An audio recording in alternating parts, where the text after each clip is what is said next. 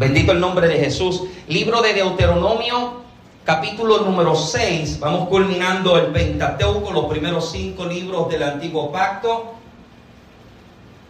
Qué bueno ver a Lorenzo. Mira, uno de Lorenzo, Génesis. Bienvenido, Lorenzo. Aleluya. Libro de Deuteronomio, capítulo número 6. Bendito el nombre de Jesucristo.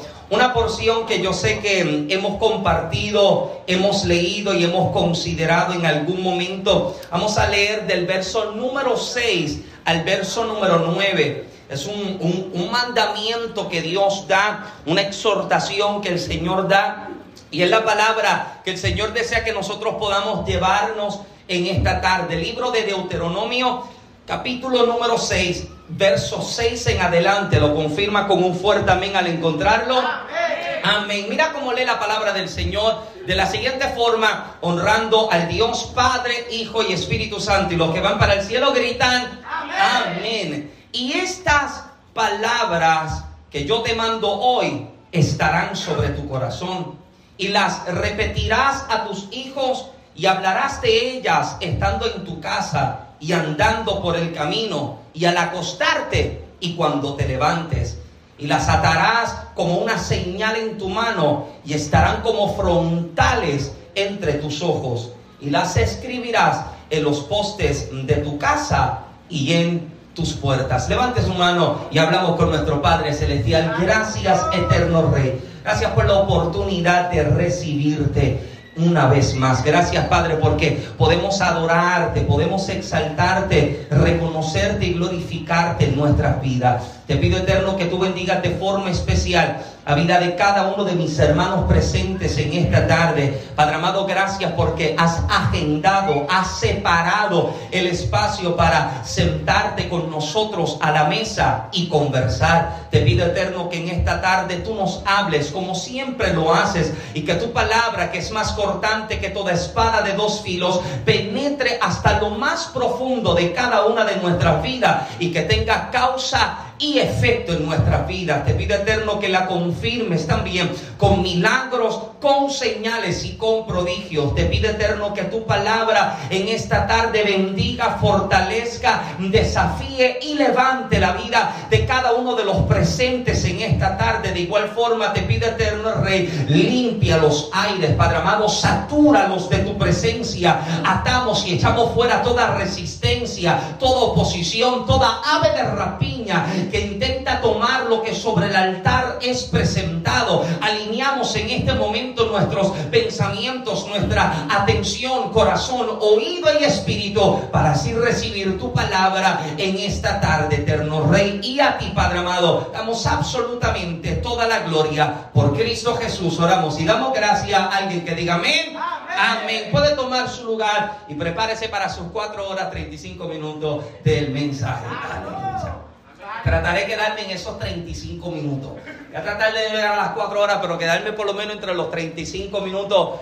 Se lo voy a tratar. Tengo aquí eh, cronómetro y todo. Voy a tratar, amado, de ser fiel al tiempo, porque yo sé que usted tiene hambre, Sandra. Mira, Sandra va de camino a prepararlo todo. Usted también llegó a comer palabra de Dios, pero también comida de Sandra. Amén. Amén. Eh, leí la historia, la historia de un niño que se acercó a su padre eh, luego de que su padre se encontrara todo su día de trabajo, el padre llega cansado, llega agotado luego de haber estado bajo el sol caluroso, trabajando y esforzándose. Y mientras el padre está en la casa, a la mesa, cenando con su familia, su hijo menor se le acerca con algunos cinco o seis años a este niño desde, desde su temprana edad. Se le estaba enseñando la importancia de ahorrar, de guardar dinero, algo que quisiera yo que hubiera aprendido yo en mi adolescencia o en mi niñez. Pero este niño desde pequeño ya conoce eh, eh, el detalle importante de ahorrar y guardar dinero. Y esta cierta tarde se acerca a su padre con una sola pregunta. Acercándose a su padre, le pregunta, papá, ¿Cuánto dinero tú ganas al día? ¿Cuánto es que al día tú logras ganar en tu trabajo? Dice que el padre se sintió incómodo por la pregunta de su hijo. El muchacho no le está preguntando cómo estuvo su día. El muchacho no le está preguntando cómo tú te sientes. El muchacho está interesado en saber papi, ¿cuánto dinero tú ganas al día? Dice que el padre se sintió tan incómodo que molesto. Le dice, eso no, te, eso no te interesa, a ti no debe importarte ni interesarte cuánto dinero yo gano al día. Pero dice que el niño continuaba insistiendo y solo le preguntaba, solo, solo tengo curiosidad, ¿cuánto dinero es que tú ganas al día? El padre molesto lo mira y le contesta y le dice, gano 500 monedas al día. 500 monedas al día es lo que logro ganar. ¿Estás contento? ¿Estás contento en saber cuánto es que yo gano? El niño trae una segunda pregunta bajo la manga y le pregunta, ¿podría entonces prestarme 300 monedas? Dice que el padre estaba tan molesto y tan furioso con que no solamente le está preguntando cuánto dinero gana, sino que ahora quiere más de la mitad de lo que se gana en un día de trabajo. El padre molesto dice que toma el muchacho, luego de darle un regaño, quizás tipo boricua, con la chancleta, envía al muchacho a su habitación. A usted no le interesa ni le debe importar cuánto dinero yo gano, lárguese para el cuarto y se encierra en su habitación. Y dice que el muchacho se va muy obediente, pero triste, ¿verdad? Ya que su padre no pudo eh, obsequiarle o darle aquello que el niño le estaba preguntando. El niño entró a su habitación y acostándose en su cama, su padre ahora está abajo, ha dejado de comer porque la pregunta que el muchacho le ha hecho eh, le, le, ha preocupado tanto, le ha inquietado tanto que comienza a crearse en su mente diferentes escenarios. ¿Por qué será que el muchacho se interesa o se preocupa en saber cuánto es que yo gano? Porque es que el joven, el muchacho, el nene se interesa en saber cuánto dinero y para qué me está pidiendo que yo le entregue 300 monedas. ¿Qué necesita un niño con esta edad tanto dinero o tanta plata? ¿Para qué se interesa y para qué necesita el dinero? Dice que es tanta la preocupación que ahora comienza a decirse, bueno, quizás el muchacho sí necesita el dinero. A lo mejor el nene se interesa en comprarse algo que verdaderamente necesita. Por lo tanto, dice que su padre tomó el dinero el niño le estaba pidiendo prestado y subiendo las escaleras de su casa, suba a la segunda planta o al segundo piso y tocando a la puerta de la habitación del niño, le preguntó al niño si el niño estaba durmiendo y el niño con la voz un poco entrecortada le dice, no papá, estoy acostado pero no estoy dormido, puedes entrar. Dice que cuando el padre entró, encontró al niño que estaba acostado medio de lado en la cama y el padre le dice, mira, eh, perdóname por la forma en la que yo te, te, te cuestioné o te pregunté o te, o te contesté. Eh, quisiera darte lo que me estás pidiendo y dice que tomando en sus manos las 300 monedas, se las entregó al muchacho. Para la sorpresa del padre, el muchacho despertó, se levantó deprisa, contento de la cama y levantando la almohada tenía dinero guardado. Ahora el padre más se enfurece porque se da cuenta de que no solo me está pidiendo dinero, sino que tiene dinero ya guardado debajo de la almohada. El niño levanta la almohada, saca el dinero y comienza a contar las monedas que su padre le había dado. El padre mm, ya molesto, notando lo que el muchacho había preguntado y el dinero y el interés que tiene por recibirle, le pregunta, ¿para qué tú me estás pidiendo dinero si tú tienes dinero guardado? Dice que el niño, escuchando el regaño de su padre, continuó contando las monedas hasta tener exactamente 500 monedas en su mano. Y teniendo las 500 monedas, se las presentó a su papá y le decía, papá, ahora que ya yo tengo las 500 monedas, podría comprar un día de tu tiempo. Ahora que tengo las 500 monedas, me podrías vender un día de tu trabajo, me podrías vender un día de tu tiempo. Dice que el padre se conmovió tanto por la acción del muchacho que entre lágrimas solo pudo tomar al muchacho en sus brazos y llorar. Y cuando yo leo esto, comienzo a meditar y a darme cuenta de cómo deprisa nos puede pasar la vida. Qué rápido nos puede pasar el tiempo. Nos damos cuenta de que delante de nuestros ojos nosotros podemos perder de vista las cosas que verdaderamente son importantes. Muchísimas veces nuestra vida se envuelve en cosas que deberían estar en un segundo o tercer plano, pero nos afanamos con los quehaceres de la vida. Y yo entiendo, amado, yo entiendo que hay deudas que pagar, yo entiendo que hay días de trabajo que entregar, yo sé que hay cosas que deseamos poder obtener, pero mm, qué lamentable debe ser, amado, que la vida nos pase tan deprisa en que no nos demos cuenta de que estamos perdiendo tiempo tan valioso con nuestros hijos. Yo sé que nos hemos dado cuenta y esto lo hemos escuchado una y otra vez, como el tiempo que pasó es un tiempo que no se puede recuperar. Y quisiéramos, ¿verdad? Que, qué deseo ha tenido el hombre desde qué sé yo qué cuántos años poder crear, inventarse una máquina del tiempo para poder viajar atrás y poder revivir aquellas etapas en las que posiblemente nos encontrábamos alegres, nos encontrábamos con nuestros seres queridos y siempre ha sido el deseo del hombre el poder manipular el tiempo de cierta manera en que no se me escapen los momentos importantes. Yo que soy padre por primera vez de una niña que hoy cumple siete meses de nacida, de pronto la miro y me doy cuenta de cuán rápido pasa el tiempo, porque yo recuerdo el mes de noviembre en el que Kaylee nació y yo veía a esta criatura tan pequeña y tan frágil. Le decía a Grace y a Fernando ayer que ya, no es tan frágil porque ya le gusta que yo juegue brujo con ella. Yo la agarro de las piernas y de los brazos y, yo, y a ella le gusta que yo la tire en la cama. Pero me di cuenta de cuán rápido pasa el tiempo ver una Isaelis que está creciendo tan rápido. Es algo amado ver a Grace que tiene una criatura que se está formando, que te queda cuánto, tres, cuatro, cinco meses, ¿verdad? En, cuatro meses en poder recibir la criatura. Nos damos cuenta, amado, de que el tiempo pasa tan rápidamente. Ahora, la preocupación es en que veamos el tiempo pasar y no disfrutemos de las cosas que son importantes en nuestra vida. Porque muchísimas veces nos afanamos tanto por querer tener la plata suficiente, quizás para tener lo que no tenía en mi niñez.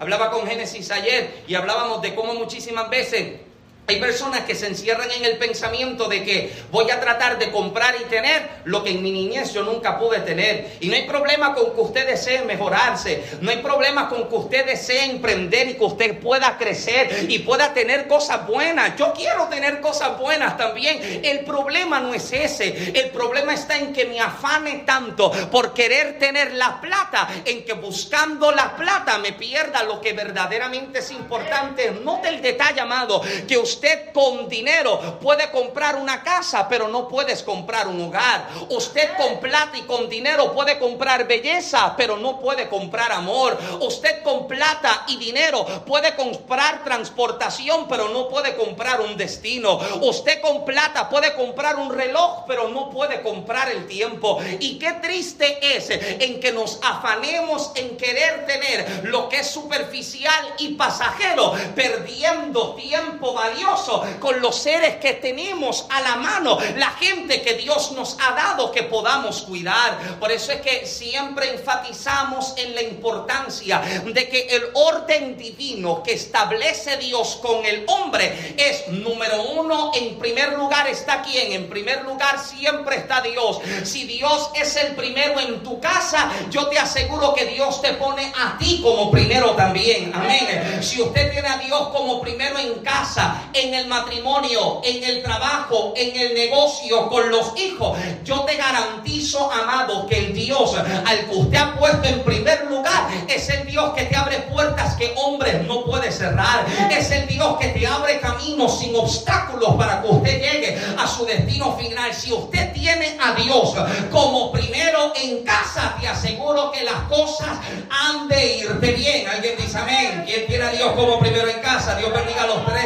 que lo tienen si lo tengo como primero, sé que también Él me pone a mí como primero. Y el orden establecido por Dios con el hombre es en primer lugar Dios y en segundo lugar ministerio. No, familia. En segundo lugar, segundo lugar de prioridades, Dios le coloca al hombre familia, no ministerio, no posición.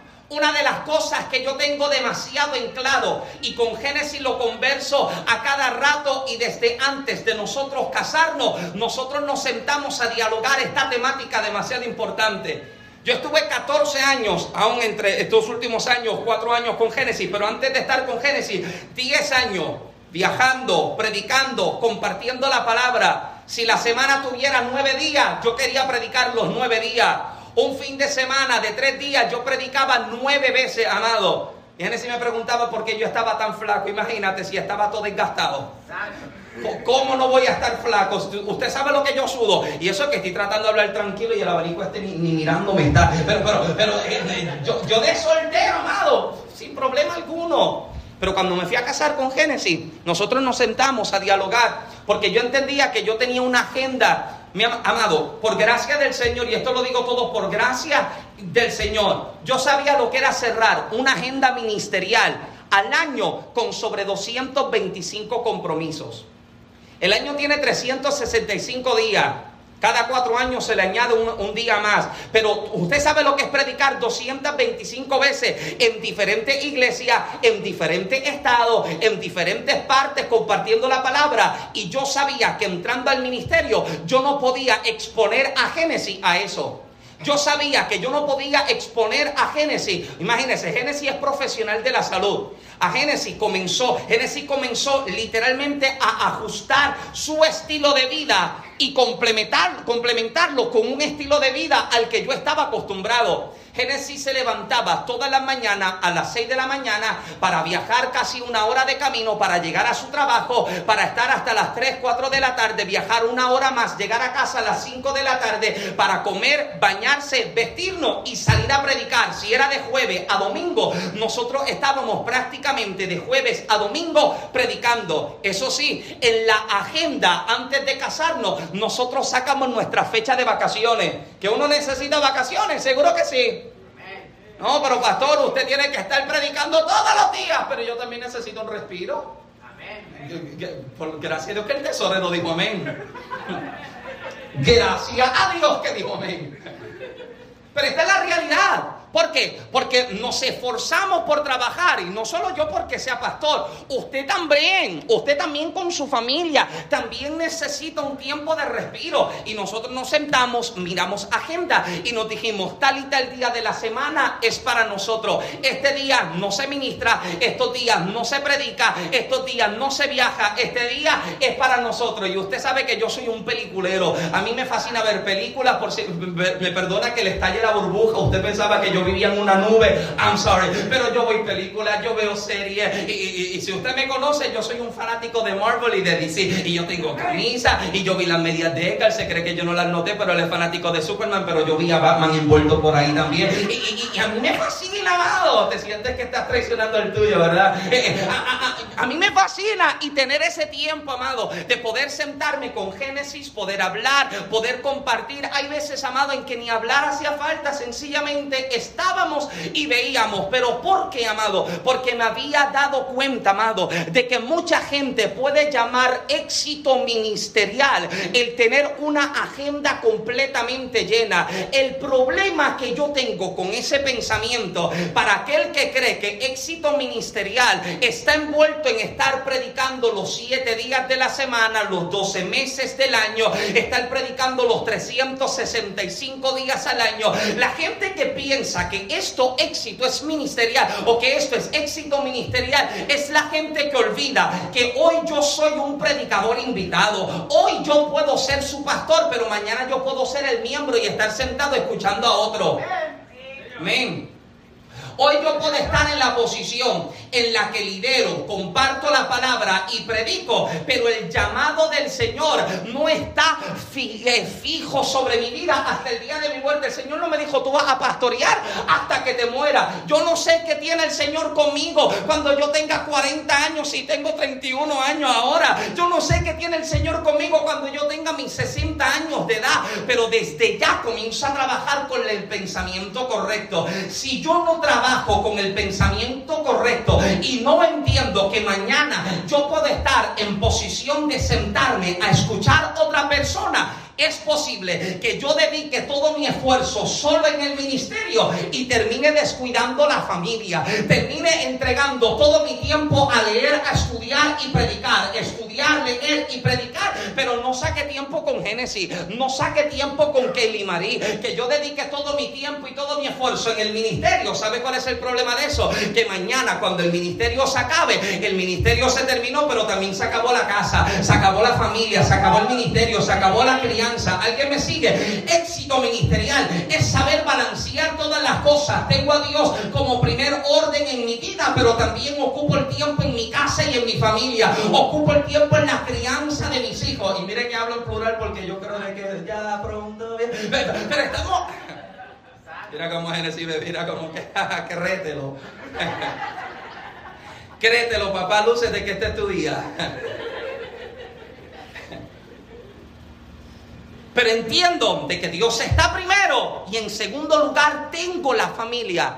Ahora, ¿te das cuenta de que aquello que constantemente está bajo ataque del enemigo es que es la familia? Porque el enemigo sabe que en el tercer orden de prioridades está el ministerio. Y no hay forma en que se pueda tener un ministerio sano si no se tiene familia sana.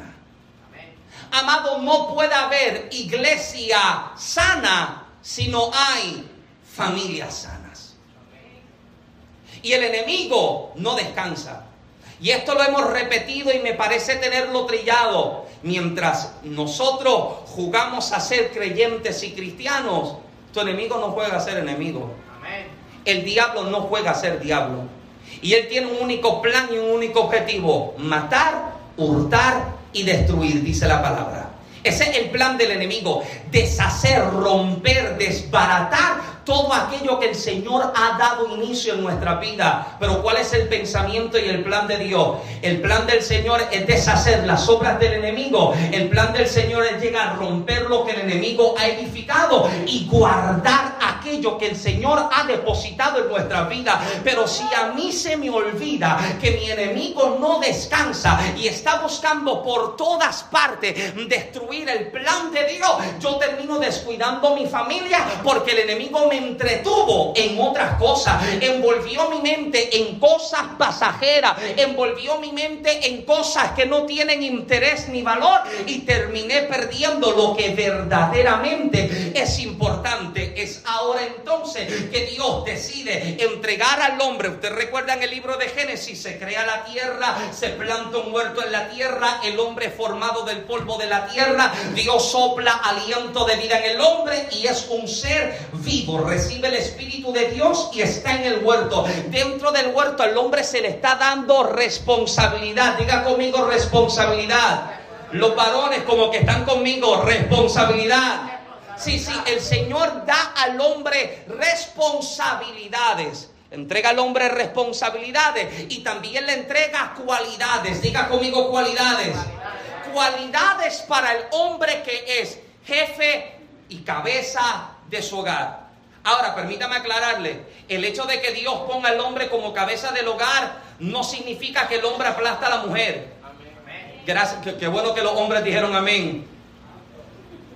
Dios no pone al hombre como cabeza del hogar para subestimar a la mujer. La pone como cabeza porque Dios es cabeza del hombre. Dios está por encima del hombre y ahora le da al hombre algo que tiene que cuidar a quién proteger, a quién defender. ¿Alguien está acá? Usted se da cuenta de que la naturaleza del hombre es una de protección, de defensa. ¿Alguien está acá? Y Dios le da al hombre la responsabilidad. Tienes una familia, tienes un hogar. Así como yo te cubro a ti, tú debes cubrirlos a ellos. ¿Alguien está acá? Y hay seis cualidades que deseo compartirles en esta tarde, adicional a los 35 minutos que me quedan de mensaje. 23 minutos, como yo comienzo a predicar en 23 minutos, Génesis no me mira así. Eh, eh, seis cualidades, seis cualidades, abuelo de pájaro, que Dios le entrega al hombre. Número uno, hace al hombre líder. También la mujer es líder, pero permítame hablar con los hombres. Hace al hombre líder. Cuando Dios puso al hombre en el huerto del Edén, le dio instrucciones específicas de liderar y gobernar sobre la creación. De la misma manera, Dios ha determinado que el hombre es líder de su hogar y como líder, escúcheme bien, está llamado a ir delante, marcando el camino por el cual su familia transitará. Si soy, si soy cabeza del hogar y soy líder sobre mi casa, yo tengo, debe estar en mí la preocupación de aquel que viene caminando detrás de mí. Hay un famoso cántico de Dani Berríos que dice, Señor, yo quiero ser como tú porque Él quiere ser como yo. Señor, yo quiero caminar como tú quieres que yo camine, porque tengo hijos que vienen caminando detrás de mí. Y si yo no comprendo esto y mi vida la transito por un camino equivocado, amado, yo no puedo pasar la vida diciéndole a mis hijos, no hagas esto cuando yo lo estoy haciendo. Mi padre desde pequeño siempre lo vi con el cigarrillo en la mano y siempre me decía, no fume. Pero estaba fumando. No fume. Y siempre estaba, no. Me enseñas con tu ejemplo, no con tus palabras solamente. Yo puedo darte la palabra, pero mi ejemplo habla más que mi palabra. ¿Alguien está acá? Entonces nosotros como padres debemos procurar presentarles el modelo correcto de vida y presentarles el camino por el cual ellos transitarán. Número dos, amadores de lo suyo. El hombre está llamado a amar a su esposa. Amén. Como Cristo amó a la iglesia y amar a sus hijos como herencia del Señor que son. El domingo pasado le decía de cómo muchas veces nos sentamos a conversar con jóvenes que se encuentran rebeldes y cuando les preguntas cuál es el problema, te dice mi papá nunca me dijo que me ama, mi papá a mí nunca me dio un beso, mi papá nunca me dio un abrazo y te sientas a hablar con papá y papá te dice exactamente lo mismo, mi papá a mí nunca me abrazó, mi papá a mí nunca me besó y te das cuenta, amado, de que se está creando y formando generaciones defectuosas que no conocen un amor genuino, pero nosotros nosotros, amados, que hemos conocido al Señor, escúcheme bien, posiblemente usted no haya tenido un buen ejemplo de su Padre terrenal, posiblemente usted nunca haya recibido un amor de su Padre en la tierra, pero usted que ha conocido a Cristo, ha conocido un amor que no tiene explicación. Y ese amor yo lo tengo que compartir con los míos. Y le beso y le abrazo. Y cuánto te amo, amado, no te hace menos hombre expresar tus sentimientos a los tuyos. No te hace menos hombre el que usted pueda expresar cuánto usted ama a los suyos. Su hijo se sienta amado, no solo cuando usted le da el beso y el abrazo, también cuando escucha que es que yo te amo. Y yo muerdo a Katie, agarro los cachetes. Hay un amor amado. Yo, yo pensaba en esto ayer mientras estudiaba.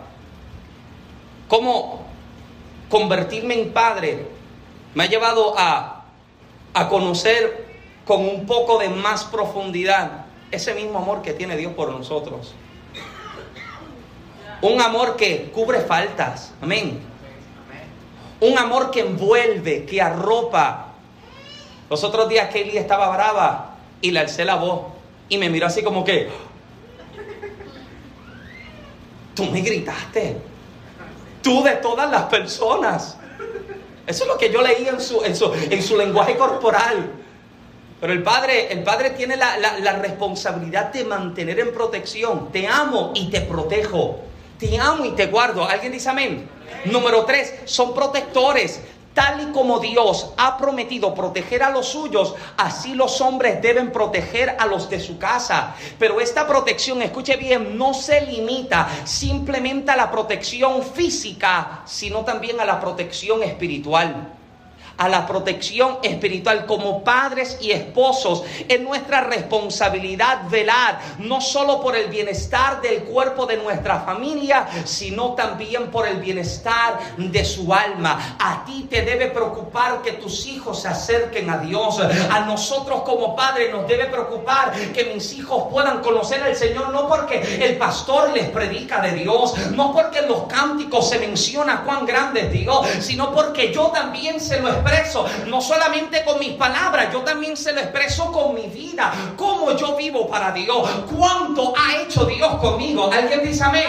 Y mi hijo debe conocer, los míos deben conocer quién es Dios para papi, pero también quién es Dios para él, para ella. Y le presentamos y nos cuidamos, les cuidamos y protegemos esas áreas espirituales de su vida. Eh, son proveedores. El rol de proveedor está claramente establecido en las escrituras hasta el punto que el apóstol Pablo compara con un incrédulo aquel hombre de Dios que no cumple con este mandato. Proveer para nosotros los hombres no es una opción, es una instrucción aún en los peores tiempos. Sin embargo, sería insensible de nuestra parte no reconocer que hay situaciones extremas en las que un hombre posiblemente no pueda por alguna razón, pero en caso así, el hombre debe confiar en Dios y recordar lo que dice la palabra. En el Salmo 34.3 declara, 34.10 declara, los leoncillos necesitan y tienen hambre,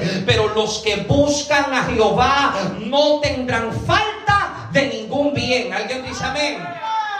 Y número 5, y es en este en el que deseo enfatizar para comenzar entonces la enseñanza. Aleluya. ¿Qué pasa? ¿Cuál es esta? ¿La sexta? ¿Verdad? Esta es la sexta, ¿verdad que sí? Oh, la quinta. Yo dije seis. Ah, una, dos, tres, cuatro. Esta es la quinta. Dije seis, pero son cinco.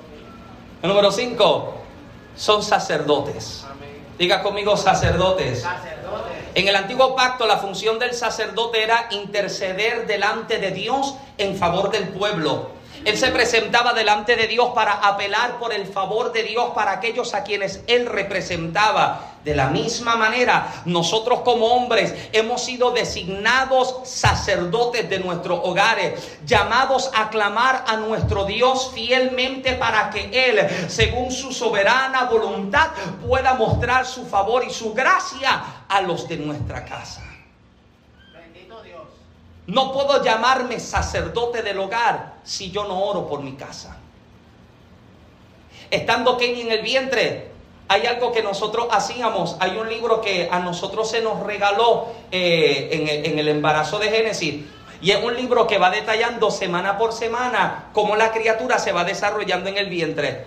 Y te muestra científicamente cómo la criatura se va desarrollando, pero bíblicamente te daba también citas para que usted pudiese declarar una palabra sobre la criatura. Y mientras sus ojos se iban desarrollando, nos encontramos con citas bíblicas que hablaban acerca de los ojos y declarábamos esa palabra. Estaba en el vientre, pero declarábamos una palabra y una palabra sobre nosotros, que el Señor nos ayudara, que el Señor nos guiara en esta etapa tan importante. Entonces el sacerdote del hogar tiene esta responsabilidad de encontrarse siempre en esa, en esa constante búsqueda y llevando a la casa a Dios y clamando a Dios para que esté con la casa. Alguien dice amén. El sacerdote tiene esta responsabilidad. Ahora, yo sé que les pedí 35 minutos, pero tengo 31 minutos. Pero por favor, regálenme un momento, regálenme un momento porque necesito enfatizar en esto. Nosotros como hombres eh, nos podemos encontrar en diferentes etapas de nuestra vida que a pesar de encontrarnos buscando la presencia del Señor, nos sentimos que estamos atacados por todas partes. Escúcheme bien, eh, se dice que el hombre a la edad de 40 años, Génesis me quedan 9, a la edad de 40 años entra en la famosa etapa eh, de la crisis de mitad de vida. Y usted lo ve que se hacen un mohawk y se compran una motora y se hacen un tatuaje aquí que dice mamá. Y usted lo ve, ¡bam, bam, bam! Si llegó con una motora, no te matricule. Yo, soy malo con la motora. Yo choqué con una y, perdí el conocimiento. Cuando desperté me llevaban así cargando los aires. Pero si llego con una, sabes que es que estoy en esta etapa Génesis. Y el pastor, por ahí en una Harley Davidson. Pero el hombre, en esta etapa, en esta crisis de a mitad de vida, comienza a sentirse, comienza a sentirse insuficiente como hombre, como esposo, como hijo, como padre, como hermano, como amigo. Y en esta etapa se encuentra tan vulnerable que el enemigo se aprovecha para desalentarlo y distanciarlo del Señor. El hombre se encuentra tan vulnerable y se encuentra tan atacado que escúcheme bien, no necesita que se le siga repitiendo que lo está haciendo mal. Él ya lo sabe. No necesita que le sigan recalcando, esa no es la forma. Él sabe que no es así. pero se encuentra esforzándose tanto por hacerlo que cuando comienza a sentirse que está siendo atacado por todas partes, el enemigo se mete para alejarlo y distanciarlo del Señor. ¿Alguien está acá? Y en vez de sentirse de que le están cubriendo, está sintiendo que le están atacando y el enemigo se aprovecha de estos momentos. Y tenemos hombres que saben cantar cánticos, saben versos de memoria, te recitan el Salmo 119. Yo no sé quién tiene esa capacidad, pero te lo recita, amado. Pero se siente tan atacado que el enemigo se mete y comienza a desalentarlo, comienza a desmotivarlo, comienza a jugar con sus pensamientos. Es que no te sale bien, no lo haces de la mejor forma. Y sabes qué, amado, los hombres también tienen sentimientos, tienen emociones. Sí, yo sé que yo sé que algunos de nosotros se les crió de cierta forma en que los hombres no que no lloran. Man up, you don't cry.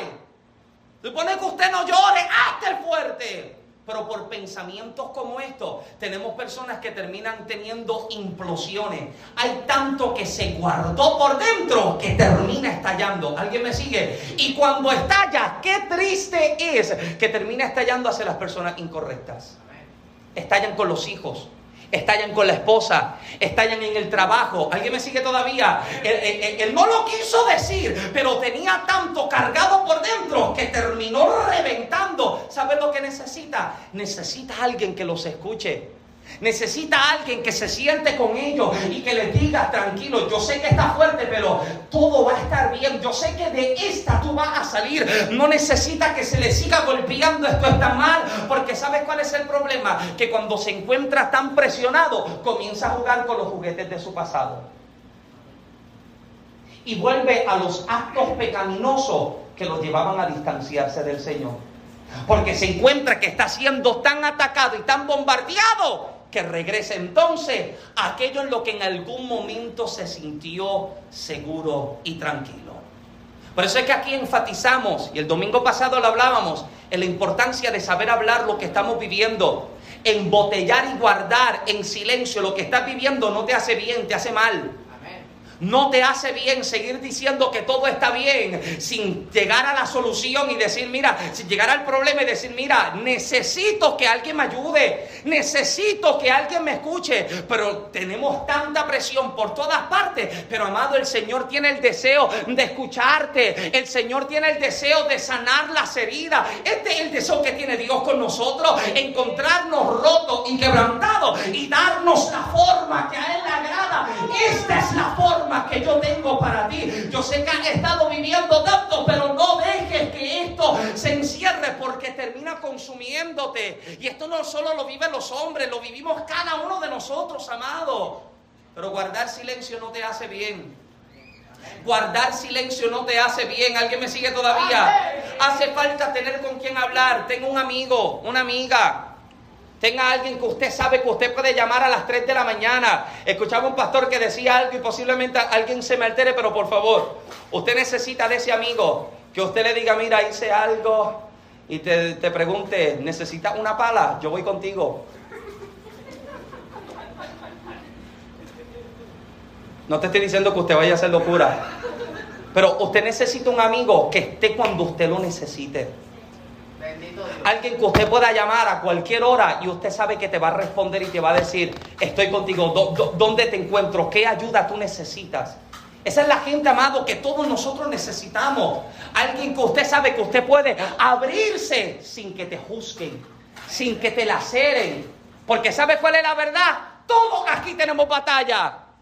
Me perdonan los querubines que llegaron hoy al culto, pero eh, yo tengo batallas, tengo luchas, tengo debilidades. Y qué bueno que puedo tener con quien sentarme y conversar. Alguien que me escuche, porque mira, suelto todas las tensiones, suelto toda la presión y llego el domingo listo para compartir la palabra. Amén. Aleluya. Entonces, hace falta eso. Entonces, como sacerdote, tenemos esa responsabilidad de mantener en cuidado y sabiendo de que el enemigo no está descansando y está buscando desenfocarnos, está buscando alejarnos, está buscando distanciarnos. Pero mientras más cerca me mantengo del Señor, yo estoy procurando que la presencia de Dios se mantenga en casa. Quisiera ir terminando con esto. Hay varias funciones del sacerdote. Número uno, tomar iniciativa de llevar a su familia a Dios.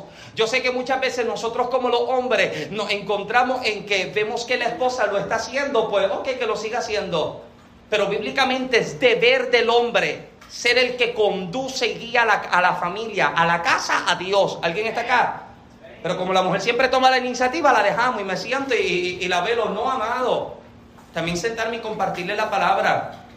Sentarme y llevarla traerla al altar, mira, vamos a orar. ¿Cómo se ora? Mira, fácil, amado. Muchas veces nosotros tratamos de decirle a la gente que la oración es tan complicada. No es complicada, es sencillamente hablar.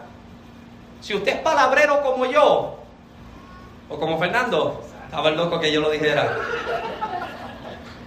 Es cuestión de sencillamente hablar, amado. Usted no tiene que buscar palabras de 500 dólares ni palabras profundas. Usted sencillamente se expresa. Y cuando usted le enseña a sus hijos de que orar es sencillamente hablar con Dios, hablar con Él como habla con quien sea. Amado, el Señor no se te va a tribular porque usted le hable como usted le habla a sus amigos. No, no, no, no hay un diccionario ni un vocablo específico para usted conversar con Dios. No, háblale como tú le hablas a cualquiera. Ahora no le comiences a decir brother a Dios brother, ¿es qué? No, no. Él es papá. Mira, brother, tú sabes que. No, pero usted le habla, amado. ¿Alguien dice amén? Toma la iniciativa de llevarlo a Dios. Número dos, ayudar a conocer a Dios. No solamente les enseño eh, eh, eh, y les conduzco a acercarlo a Dios, sino que también, mira, les estoy presentando, mira, estas son las cualidades de Dios. Así se presenta Dios, así se manifiesta. Él es amigo, Él es consuelo, Él es protección. Número tres, también orar por la familia. Tome tiempo para orar por lo suyo. El que era mi pastor, el que era mi pastor siempre, me, siempre nos contaba algo, y ya con esto yo voy terminando, una última dos y termino. Él siempre nos contaba de que estando él en el mundo, eh, estaba envuelto en, en, el, vicio de las drogas, eh, y, su mamá, su mamá era una mujer de oración. Él dice que a veces llegaba a su casa tarde de madrugada, drogado, tomado, alcoholado, y llegaba, y dice que cada vez que se acostaba en la cama, cada vez que entraba a la casa encontraba que su mamá estaba, estaba arrodillada en la sala orando. Y él entraba a su habitación y se acostaba. Y él dice que él se hacía el dormido porque escuchaba que la puerta se abría. Y él así con el ojo así medio de esto, miraba que su mamá entraba con un potecito de aceite. Se ungía las manos, le quitaba los zapatos y le ungía los zapatos. Y le ungía los pies. Y él se hacía el dormido y él dice que él escuchaba que ella estaba orando. Y estaba declarando una palabra, Señor, gracias porque yo sé que él es un pastor. Ore por lo suyo declara una palabra sobre su casa. ¿Alguien dice amén? Número cuatro, bendecir a su familia. Eh, esta expresión de bendición tiene que ver con palabras llenas de amor y de alegría. Cuando usted bendice a alguien, usted dice, usted, tú le da una, a nosotros los boricuas nos enseñaron a pedir la bendición, menos a Génesis. A mí me enseñaron a pedir la bendición. Mira, mami, cómo miro, como que, ¿con, quién tú te casaste? ¿Cómo que no pide la bendición? Yo siempre se lo digo a Génesis. Génesis habla con la mamá y no le pregunta, eh, de allá se llaman y de aquí para allá se llaman. Y no dice, eh, bendición, ni hola, ¿cómo tú estás? ¿Qué hace? No, no, pero ¿y dónde está el saludo? Hello, ¿qué hace? Pero no le va a preguntar cómo está. Y a mí me enseñaron, mira, amado, yo le pedía hasta la bendición a una prima de mami. No era mío, era prima de mami. Yo, bendición con Era prima de mami, ni tía mía era. Pero era algo, amado, que nos enseñaron, pero eh, eh, era algo lo que, lo que usted estaba pidiendo que, que se, te, se te diera una palabra de bendición, una palabra de favor. Creemos en el poder que tienen las palabras, amado. No le siga diciendo a su hijo que va a salir igualito a su padre. No dígale, va a ser diferente. Será un hombre de bien, una mujer de bien. Serás predicador, predicadores. Declara una palabra de bien sobre su hijo. ¿Alguien dice amén?